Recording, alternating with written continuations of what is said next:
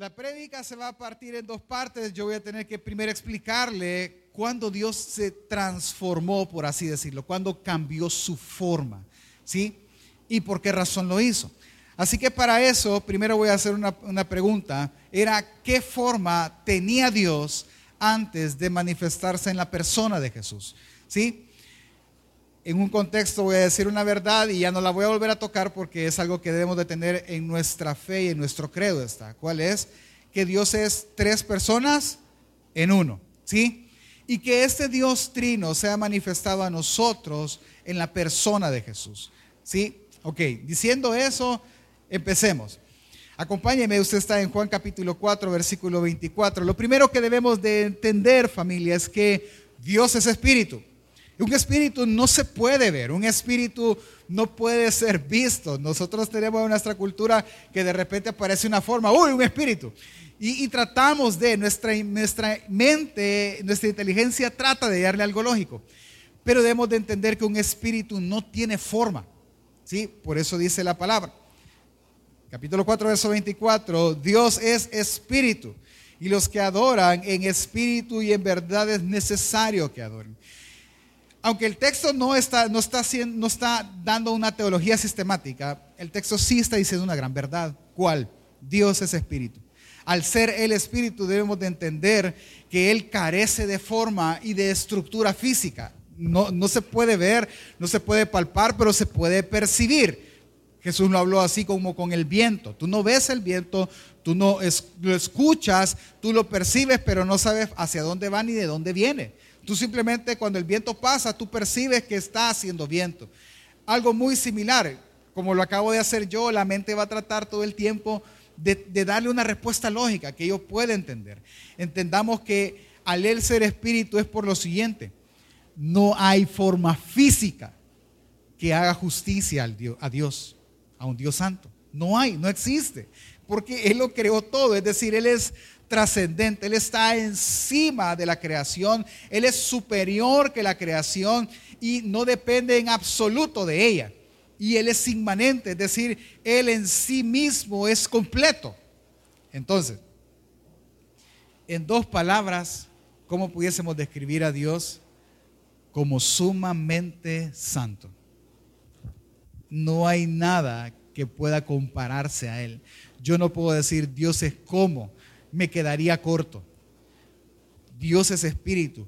¿Cómo lo describe la Biblia? La Biblia lo describe como alguien que habita en luz inaccesible, no porque Él está en medio del sol, sino porque Él irradia tanta luz que, no se puede ver. Cuando está la descripción de aquel que está sentado en el trono, dicen que brillaba como el zafiro, como el ónix, como un montón de piedras preciosas, porque no hay quien pueda ver a Dios, y la Biblia lo dice, y vivir. Todo el que lo ve debe morir. Vemos excepciones cuando Dios quiere que eso pase.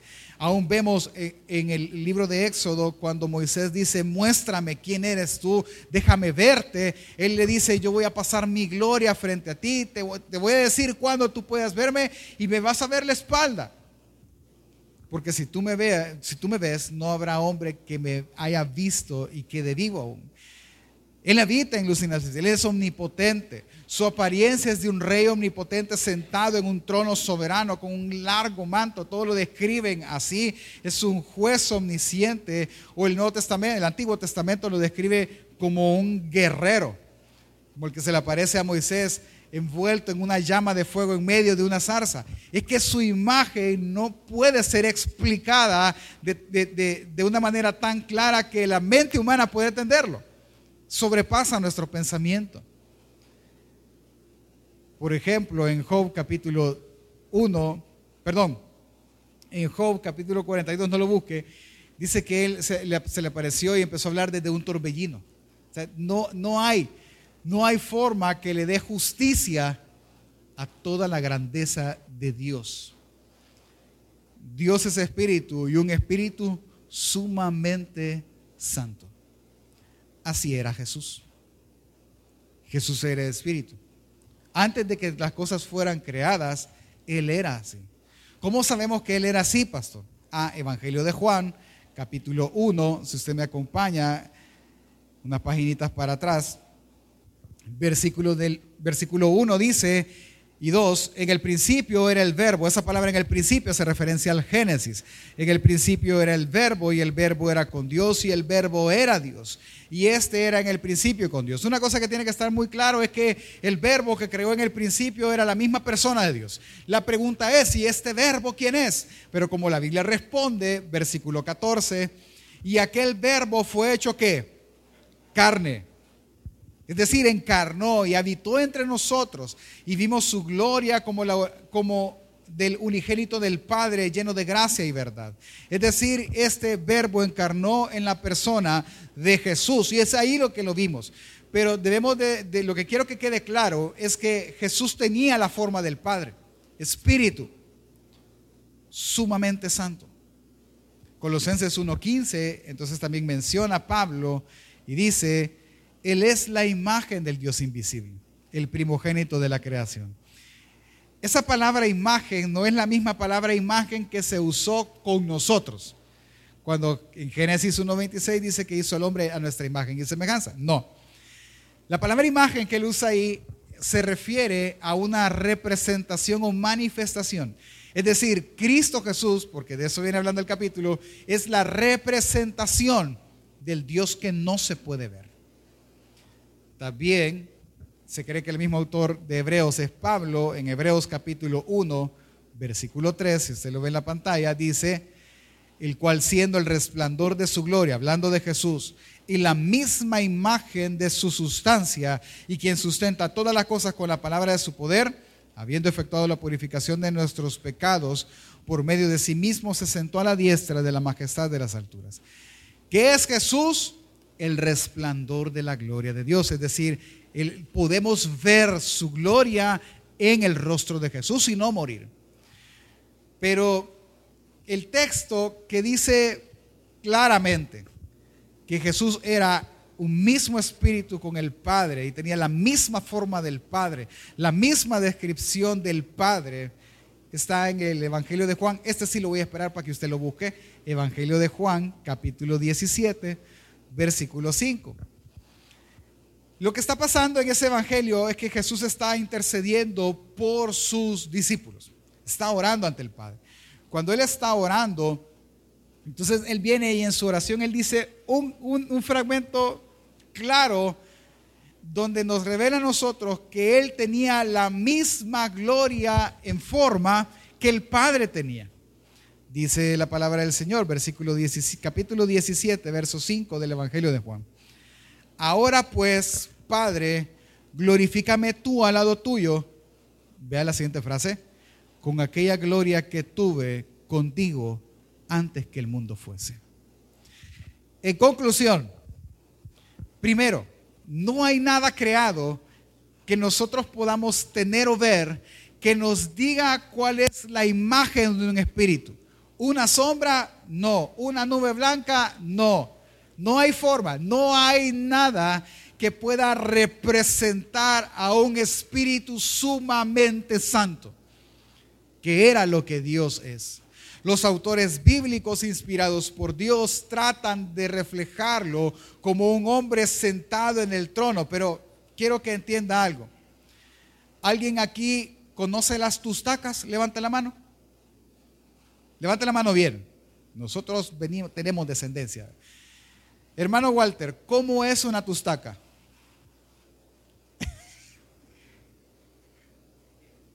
¿Es redonda? Ah, con atado dulce en el centro. ¿Alguien se le imagina? No, eh, no sé, ¿hay alguna otra descripción? Vaya, es, eh, eh, hasta donde yo sé, ¿verdad, hermano? Es como horneada, ¿sí? de maíz. Entonces es chiquitita.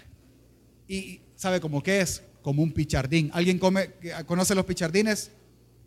¿Sí? Ah, similar, en forma de similar. ¿Se da cuenta de lo que dice? Alguien puede decir, no, pastor, así como que como un pichardín, porque el pichardín trae un montón de miel. Ese es el punto. No hay forma, no hay nada. Aunque los autores bíblicos inspirados por Dios digan que como es un hombre que brillaba mucho, que tenía, ellos están tratando de expresar con sus palabras limitadas cómo es Él. Pero Él mismo dijo que Él es espíritu. Él es sumamente santo, no hay nada con que compararlo a Él. Y Jesús tenía esa forma. ¿Me explico? Ahora, pero llegó un día en que él no se aferró a eso. En que él no tomó esa posición de tener la forma de Dios, de un Dios que nadie puede ver, de un Dios que no puede ser conocido visualmente, de un Dios sumamente santo. Él no se aferró a esa forma, sino que dice Filipenses 2, del 5 en adelante, usted lo puede buscar y leer, se despojó de eso y se humilló a sí mismo. ¿Cómo se humilló? Tomando forma de hombre. ¿Sabe cómo es? Vaya, con el respeto de la profesión a la que me voy a referir. Es como que usted y yo digamos, ¿cuántos tenemos hijos acá? Levanta la mano. Hijos abajo de 5 años, déjela arriba. Vaya. Aquellos que tenemos hijos abajo de 5 años, digamos, yo tengo tan, tengo tan, tanto amor por mi hijo, ah, yo lo amo tanto que sabes qué voy a hacer para tu fiesta de cumpleaños. Me voy a humillar al grado de yo ser tu payaso en la fiesta. Me voy a pintar de payaso. Así es. La profesión de payaso obviamente es digna. Pero es eso, es, es que yo sé de los que estamos aquí, ¿quién, nos ayuda de payaso hoy? Yo, pastor, de, si quiere voy y corto allá, pero yo payaso no. Porque, porque es un hazme reír, ¿verdad? Es eso. Dios se quitó toda su forma. La forma que lo separa y lo hace trascendente sobre nosotros y se hizo igual a nosotros. El creador del mundo se hizo un hombre frágil. Aquel que sostiene al mundo entero y a la creación entera vino y apareció en la forma de un inocente bebé primero y tuvo que ser sostenido y criado por una mujer. Como el Dios creador del universo se despojó de tal gloria, se despojó de tal poder para ser cuidado por un ser humano. Eso es humillante. Y él se humilló hasta este grado. Al grado de que aquel que es vida en sí mismo, aquel que puede quitarle y tomarla, fue tan obediente de ir y morir en una cruz, de él entregar su vida y decir, ah, va, me toca morir, bueno, voy a entregar mi vida, Padre, en tus manos me encomiendo. Y él entrega su vida y él la vuelve a tomar cuando él quiere. Ese Dios se despojó de su gloria, aunque no es un estudio bíblico, quisiera decírselo, él se limitó de usar toda su deidad. Él se limitó de ser lo que realmente él es, Dios. Por eso es que esa parte de la doctrina dice que Él se hizo, Él fue plenamente hombre y plenamente Dios. Y que con su acto de humillación, tomando forma de hombre, se despojó de su gloria para salvar al pecador. Se despojó de su gloria para Él ser el pago por nuestros pecados, para ser nuestro Salvador y Señor, nuestro Padre y el único camino al Padre. Pero la pregunta que quiero responder ahora es ¿por qué lo hizo? Dentro de la pregunta ¿por qué lo hizo? hay muchas respuestas a las cuales solo me voy a referir a una. No es que haya muchos motivos, pero voy a referirme a uno de sus motivos.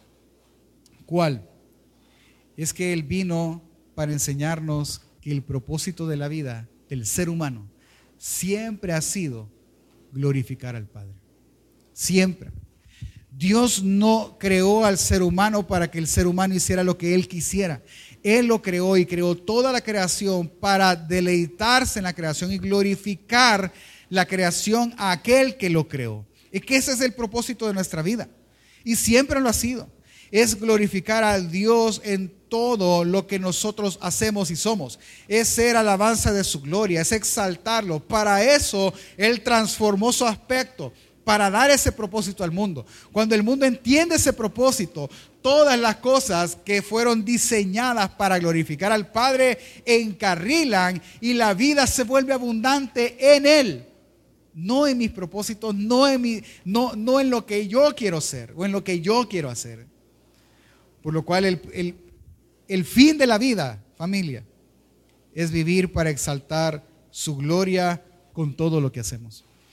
Veámoslo en la Biblia, acompáñeme, Génesis capítulo 2, versículo 15. Le voy a demostrar ahorita que el trabajo no es fatigoso, que el trabajo, como dice una canción por ahí que yo nunca le he oído, pero no es un castigo de parte de Dios. El trabajo es para la gloria de Dios. Aunque sea cansado, aunque sea terrible, aunque sea agotador. No es que sea agotador solo porque el pecado lo hizo agotador, porque el pecado cuando entró al mundo dijo, con el sudor de tu frente. Pero debemos de entender que a pesar que con el sudor de nuestra frente comamos pan, eso debe glorificar a Dios. Génesis 2.15 dice, tomó pues el Señor al hombre y lo puso en el huerto de Edén. ¿Para qué familia? Para que lo labrara y lo guardase. Entendamos que a este punto Él no ha pecado. Pero Él, todos creen que Adán estaba todo el día en una hamaca, ¿verdad? Sin hacer nada. Viendo qué voy a comer. Vení, e, este pajarito que, que, sople viento aquí, ¿verdad? El codorniz, ¿verdad? Que, que aquí me esté soplando. No, Él no estaba en eso. Él tenía que labrar la tierra lo cual no iba a ser tan difícil. Él tenía que guardar el huerto, es decir, él era un mayordomo de ese lugar. Él tenía que hacer, él tenía que trabajar. Pero ¿por qué no se cansaba? ¿Pero por qué no se fatigaba? ¿Por qué no le era cargoso todo eso? Por una simple y sencilla razón. A esto se le conoce como el mandato cultural. Él lo que debía de hacer era una cultura que glorificara a Dios todo el tiempo es que al él guardar todo el jardín, al él hacerlo producir, lo que estaba haciendo era lo que Dios hizo antes. El que hizo antes Dios trabajó. Y que el mismo Jesús lo dijo a sus discípulos, yo trabajo porque mi Padre trabaja. Y que el problema no es el trabajo, el problema es para qué lo haces. Ese es el problema. No lo haces para gloria de Dios, lo haces para tus propios méritos, para tu propia superación, no para gloria de Dios no para mostrar el carácter de Dios en lo que hace. Le voy a poner un ejemplo. Me gustó esa historia. Esa historia habla de una construcción en la cual había muchos albañiles trabajando. Vino un hombre y se le acercó a uno de los albañiles y le dijo, ¿tú qué haces? Esculpiendo piedra, le dice aquí, cortando la piedra. Ah, ok. Y le preguntó a otro, ¿y tú qué haces? Pues yo aquí ganándome la vida, le dijo. Eso es lo que estoy haciendo. Ah, ok, perfecto. Y le preguntó a, una tercera persona la misma pregunta, diciéndole, ¿y tú qué haces aquí? Y, y el tercer albañil contestó, yo construyo una catedral para Dios y su pueblo. La misma actividad. Pero uno de ellos tenía conciencia de por qué y para qué lo hacía. Es que ese es el punto. ¿Para qué trabaja un hombre? Trabaja porque la Biblia dice que el que no trabaja, que no coma. La Biblia dice que el hombre trabaja para proveer a los de su casa, porque si no provee para los de su casa, ¿qué es? Peor que un incrédulo. Para eso trabaja, para glorificar a Dios en el diseño que Él estableció. Es que haciendo lo que Dios estableció es que nosotros lo glorificamos. Entonces, como primera cosa que usted debe ver, el tema de, la, de, glorificar a Dios en todo lo que hacemos no es un invento de la época, no es un invento de la reforma, es algo que Dios diseñó desde el principio. Establecer culturas que glorificaran a Dios en todo lo que hacían. Sigamos. Jesús, como segundo ejemplo, Jesús vivió para exaltar las obras del Padre, es decir, Él vivió para la gloria de Dios. Él lo dijo y algunas veces no lo dijo, sino que solo lo mencionó. Por ejemplo, con la enfermedad del ciego de nacimiento. ¿Qué dijo Él? Ah, la puede leer esto en el Evangelio de Juan. ¿Qué dijo? Esta enfermedad no es para muerte, sino para la gloria de Dios. Obviamente, Él siendo Dios tenía ese objetivo en mente, que es glorificar al Padre. Él nos hace ver que cada milagro que Él hizo, cada obra, cada enseñanza, buscaban una cosa, exaltar la gloria de Dios, poner a Dios en el lugar que le correspondía. Todos sus actos hablaban de Dios, tenían el sello de Dios, de, su gloria, es decir, todo lo que Jesús hacía apuntaba a la gloria de Jesús. Es decir, decía la gente, esto solo Dios lo puede hacer con cada acto y con cada palabra, el resultado era que las personas exaltaban a Dios. Y que ese es el propósito. Número tres, Pablo, por ejemplo, acompáñeme al libro de Efesios, capítulo 1. Pablo, él no solo lo vivió, él lo enseñó. Es decir, cuando Pablo en el capítulo 1 empieza a hablar de que fuimos escogidos por voluntad de Dios, que fuimos amados en Él porque Él así lo quiso, Él también viene y dice, versículos 5 y 6, en amor habiéndonos predestinado para ser adoptados hijos suyos por medio de Jesucristo, según el puro afecto de su voluntad, para alabanza de la gloria de su gracia, con el cual nos hizo aceptos en el amado. Lo que él está diciendo en esas frases es que Dios escoge pecadores, escoge personas que no tenían futuro, escoge personas que ni siquiera tenían vida, ni siquiera tenían esperanza. Los ama porque Él quiso, los acoge, los hace hijos para que lo que fuera exaltado era su gracia salvadora y su bondad. ¿Cómo así? Vaya, mire, cuando una persona adopta, por ejemplo. La adopción es muy mal vista porque no entendemos el acto de amor que es.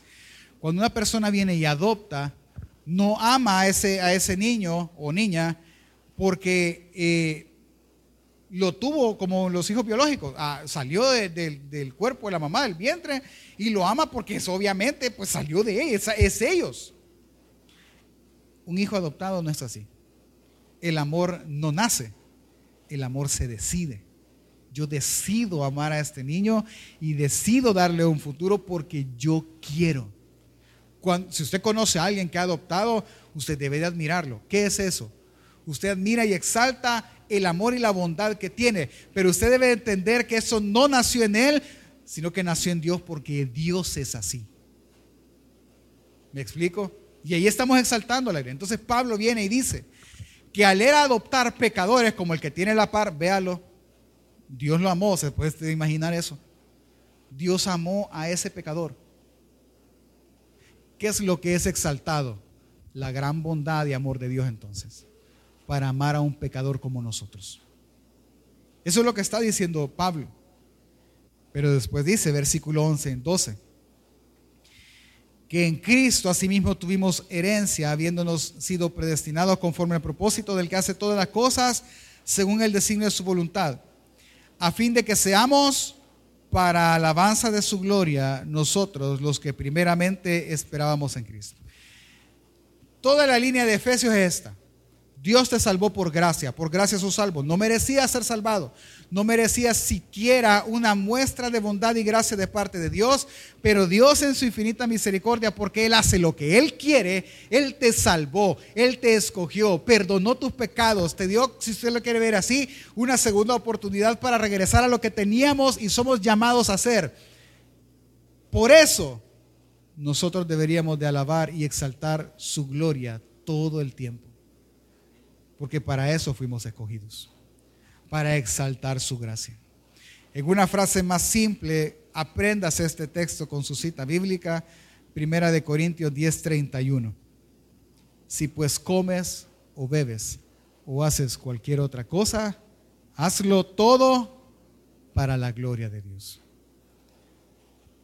Déjeme ir terminando. ¿Cuál es el punto en esto? Hermano, Dios transformó su forma. Renunció al ser igual a Dios para no simplemente dar, sino para mostrar el propósito al mundo. Para eso. Para eso lo hizo. Es que su vida no tiene actualmente sentido porque usted no glorifica al Padre con su vida. Su vida es frustrante porque no le gusta su trabajo, porque usted no glorifica a Dios con su trabajo. Su matrimonio es desgastante porque su matrimonio no glorifica a Dios. Y entonces al no glorificar a Dios, ¿qué es lo que hace? Lo usa para usted mismo. Trabaja porque tú quieres prosperar. Trabajas porque tú quieres tener dinero, porque tú tienes seguridad puesta en el dinero. ¿Es malo por eso trabajar? No, no, no lo es. Trabaja y trabaja todo lo que puedas y sé diligente en eso, pero glorifica a Dios en el camino igual tu matrimonio. Por último, le quiero decir algo. si tu vida en esta tierra no glorifica a Dios, porque tú no le hayas sentido a glorificar a Dios en esta tierra con todo lo que haces, entonces déjame decirte algo, tú no podrás entrar al cielo. Porque en el cielo, todo lo que en el cielo hay, glorifica al Padre. Juan, en su carta Apocalipsis, él dice que vio una visión del cielo y que en esa visión Dios le dijo que escribiera todo lo que iba a él a mostrarle. En ese sentido, en la visión dice él que oyó una voz como trompeta que lo llamó al cielo y él en el espíritu estaba en el cielo. Y cuando llegó al cielo, él vio un trono y a uno sentado en el trono. Y empieza a describir el brillo y lo hermoso del que estaba sentado en el trono. Era precioso, era glorioso. Luego al, ampliar el, el, aspecto, ver, se lo voy a leer, perdón, Apocalipsis 4, 3, vea lo que él dice del aspecto del que estaba en el trono. Y el aspecto del que estaba sentado era semejante a piedra de jaspe y de cornalina, y había alrededor del trono un arco iris semejante en aspecto a la esmeralda. Es decir, brillaba, hermano. De tanto brillo, él no hallaba quién era el que estaba sentado ahí.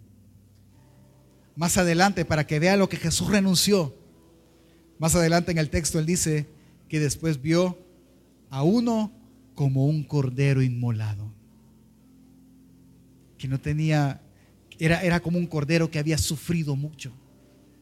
Era el siervo sufriente que Isaías describe. Estando en el cielo, él no solo vio el trono, él vio 24 tronos más alrededor del anciano, frente a él. Y en esos habían 24 ancianos sentados en cada uno de esos tronos. Él vio también siete lámparas, como iluminando la sala. Pero delante del trono también vio un mar que era tan hermoso que parecía el de cristal. Era un lugar precioso. Y además vio cuatro seres vivientes que volaban alrededor de aquel que estaba sentado en el trono. Pero escuche, eso es lo que había. Pero escuche qué es lo que ellos hacían. Versículo 8 del capítulo 4, si usted me acompaña en las pantallas o en su propia Biblia dice. Y los cuatro seres vivientes que tenían cada uno seis alas y alrededor y por dentro estaban llenos de ojos y no cesaban día y noche. No cesaban día y noche de decir, Santo, Santo, Santo es el Señor Dios Todopoderoso, el que era, el que es y el que ha de venir. Ellos pasaban día y noche pero en el cielo no va a haber día y noche, pastor. No, es que no es la idea día y noche. La idea es que todo el día, todo el tiempo, diciendo, Santo, Santo, Santo es el Señor Dios Todopoderoso. Santo, Santo, Santo es el Señor Dios Todopoderoso. Todo el tiempo. ¿Sabe por qué dicen tres veces santo? Porque Él es sumamente santo. Pero vea qué hacían los ancianos. Se cree que los ancianos son los doce patriarcas y los doce apóstoles lo que yo en lo personal creo también que puede ser una representación de la iglesia misma. Dice, y los 24 ancianos, perdón, versículo 9, no, 10, y los 24 ancianos se postraban, se postran delante del que está sentado en el trono y adoran al que vive por los siglos de los siglos y echan sus coronas delante del trono diciendo, Señor, digno eres de recibir el qué? La gloria y la honra y el poder, porque tú creaste todas las cosas y por tu voluntad existen y fueron creadas. Véame, hermano, cada vez que estos ángeles decían eso, se paraban los ancianos, se quitaban los coronas, las ponían delante de él y decían, toda la gloria es para ti. Daban una vuelta más, se volvían a parar, volvían a agarrar su corona, la volvían a poner, toda la gloria es para ti. Es que en el cielo todo lo glorifica a Él, absolutamente todo. Por tal razón, dice esta visión del cielo, capítulo 7. Acompáñeme en su Biblia al capítulo 7, versículo del 9 al 12. Vea, después de esto miré y aquí una gran multitud, la cual nadie podía contar, de toda nación, tribus, pueblos y lenguas que estaban delante del trono y en la presencia del Cordero, vestidos con ropas blancas y con palmas en la mano. ¿Quiénes son ellos? La iglesia. Todos nosotros. Versículo 10 al 11 y todos los ángeles estaban en pie alrededor del trono y de los ancianos, perdón, versículo, ya me perdí, 10. Y clamaban a gran voz diciendo, la salvación pertenece a nuestro Dios que está sentado en el trono y al cordero.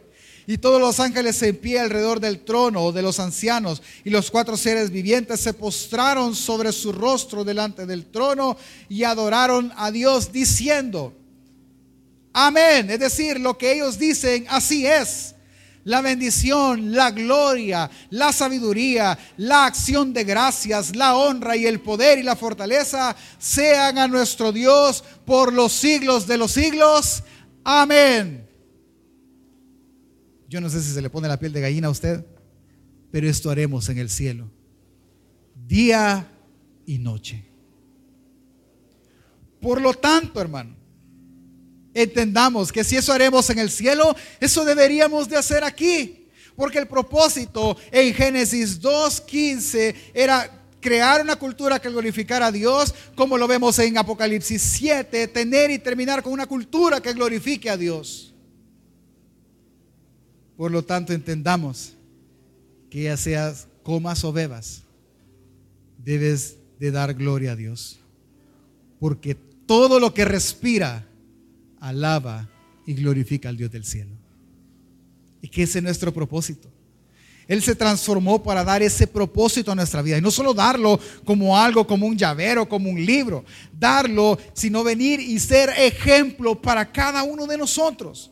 Es que el propósito de la vida del ser humano no es ser feliz por tu propio medio. El propósito del ser humano, de la vida nuestra, no es tener abundantes riquezas, no es ser un profesional, no es estar casado, no es tener bienes materiales o tener hijos y educarlos bien. No es ese. El propósito es que con cada una de estas cosas que en nuestras vidas hagamos, glorifiquemos a Dios con cada una de ellas es que entienda, ser feliz no es malo, ni siquiera es pecado, pero tú serás feliz cuando glorifiques al Padre. Tener abundantes riquezas no, no es malo. Él es el que da el poder de hacer las riquezas para que con nuestras riquezas glorifiques al Dios del cielo.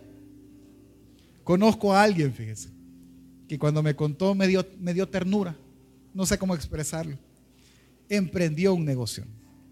Súper bien, qué bueno y me dijo, pastor, yo quiero diezmar. Ah, te felicito, Dios te va a bendecir. Vendí cinco dólares. ¿Cuánto es mi diezmo? Me dijo. ¿Cuánto es, hermanos?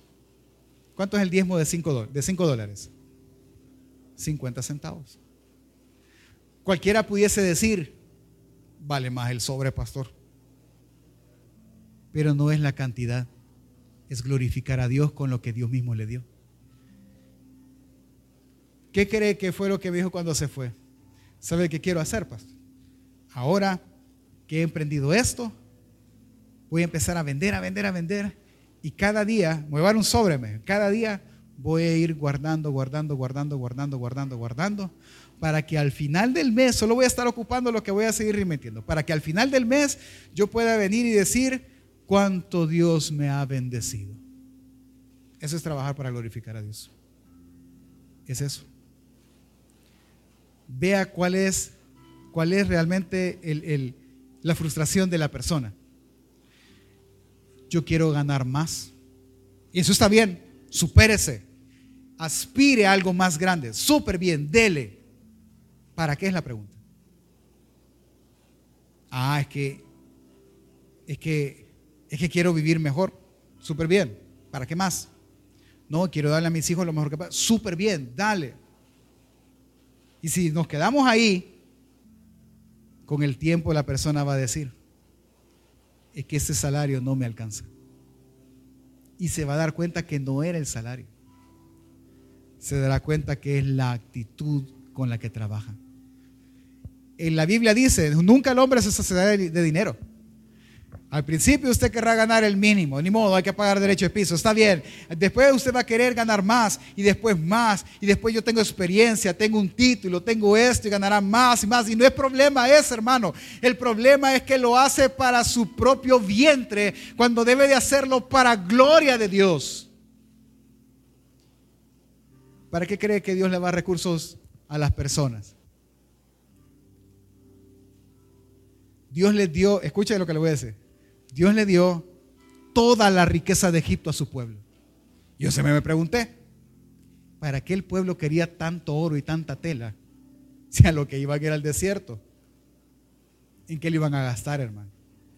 No, es que iban a comprar, ellos eran una sola familia que nació en Egipto. Pero ya por el capítulo 25 vemos que Dios quería conocer el corazón de ellos.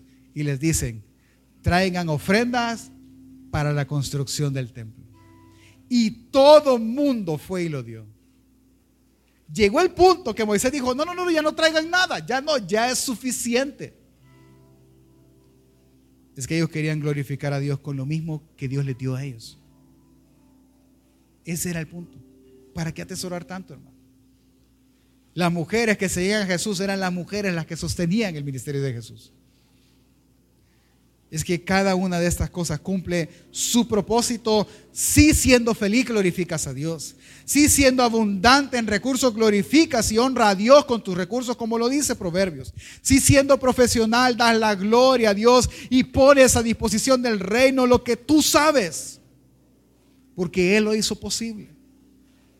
Si siendo casado tu matrimonio es figura y sombra de la relación de Cristo y la iglesia. Y amas a tu esposa como Cristo amó la iglesia si siendo padre de los hijos que Dios te dé, le enseñas el camino y les enseñas a glorificar al Dios que tú sirves.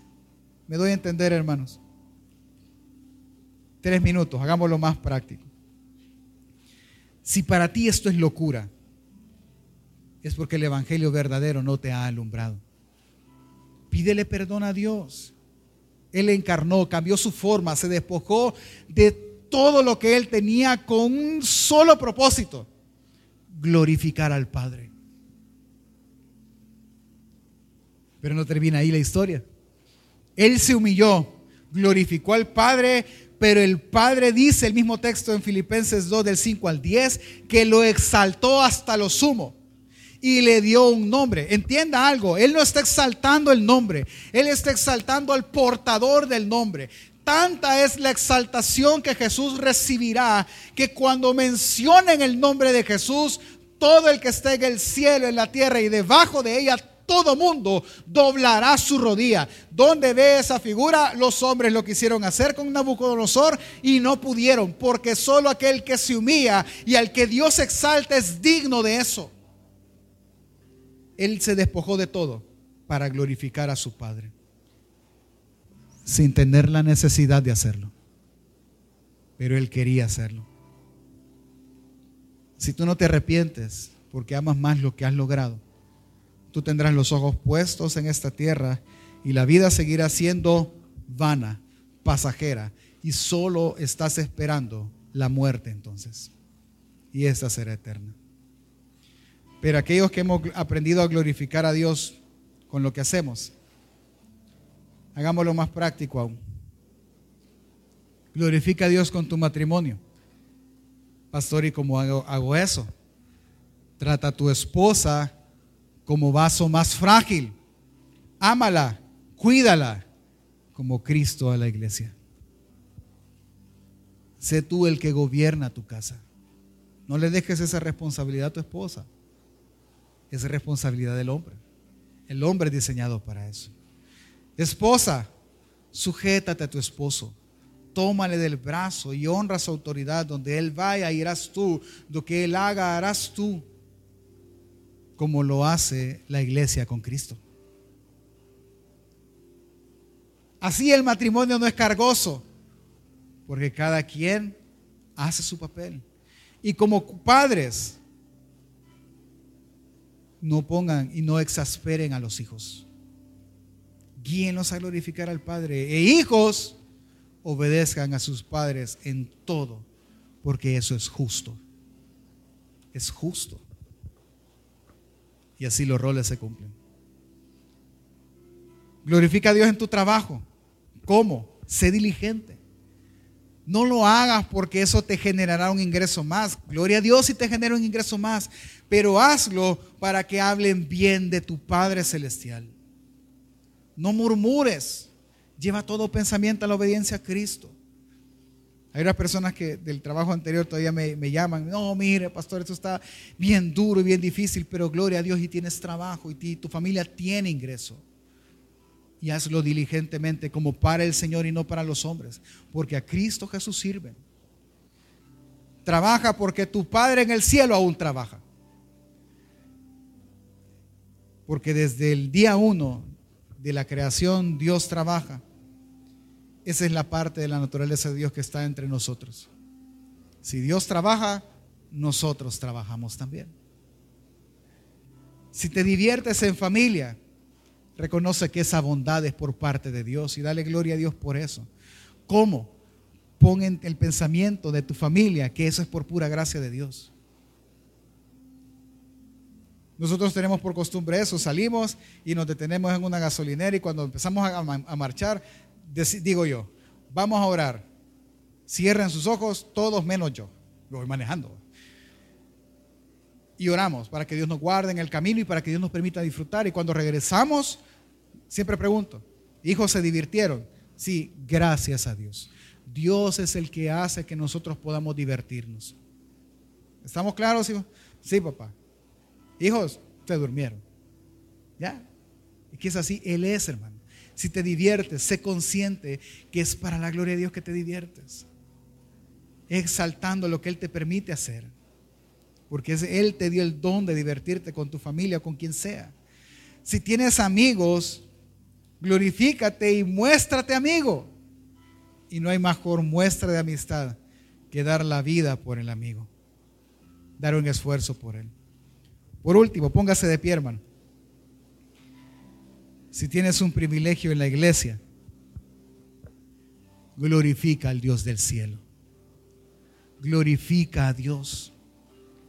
No pelees, no murmures, no confundas glorifica al Dios del cielo. Hazlo con amor y misericordia, hazlo con gracia y misericordia. En conclusión, si comes y bebes y haces cualquier otra cosa, hazlo para la gloria de Dios.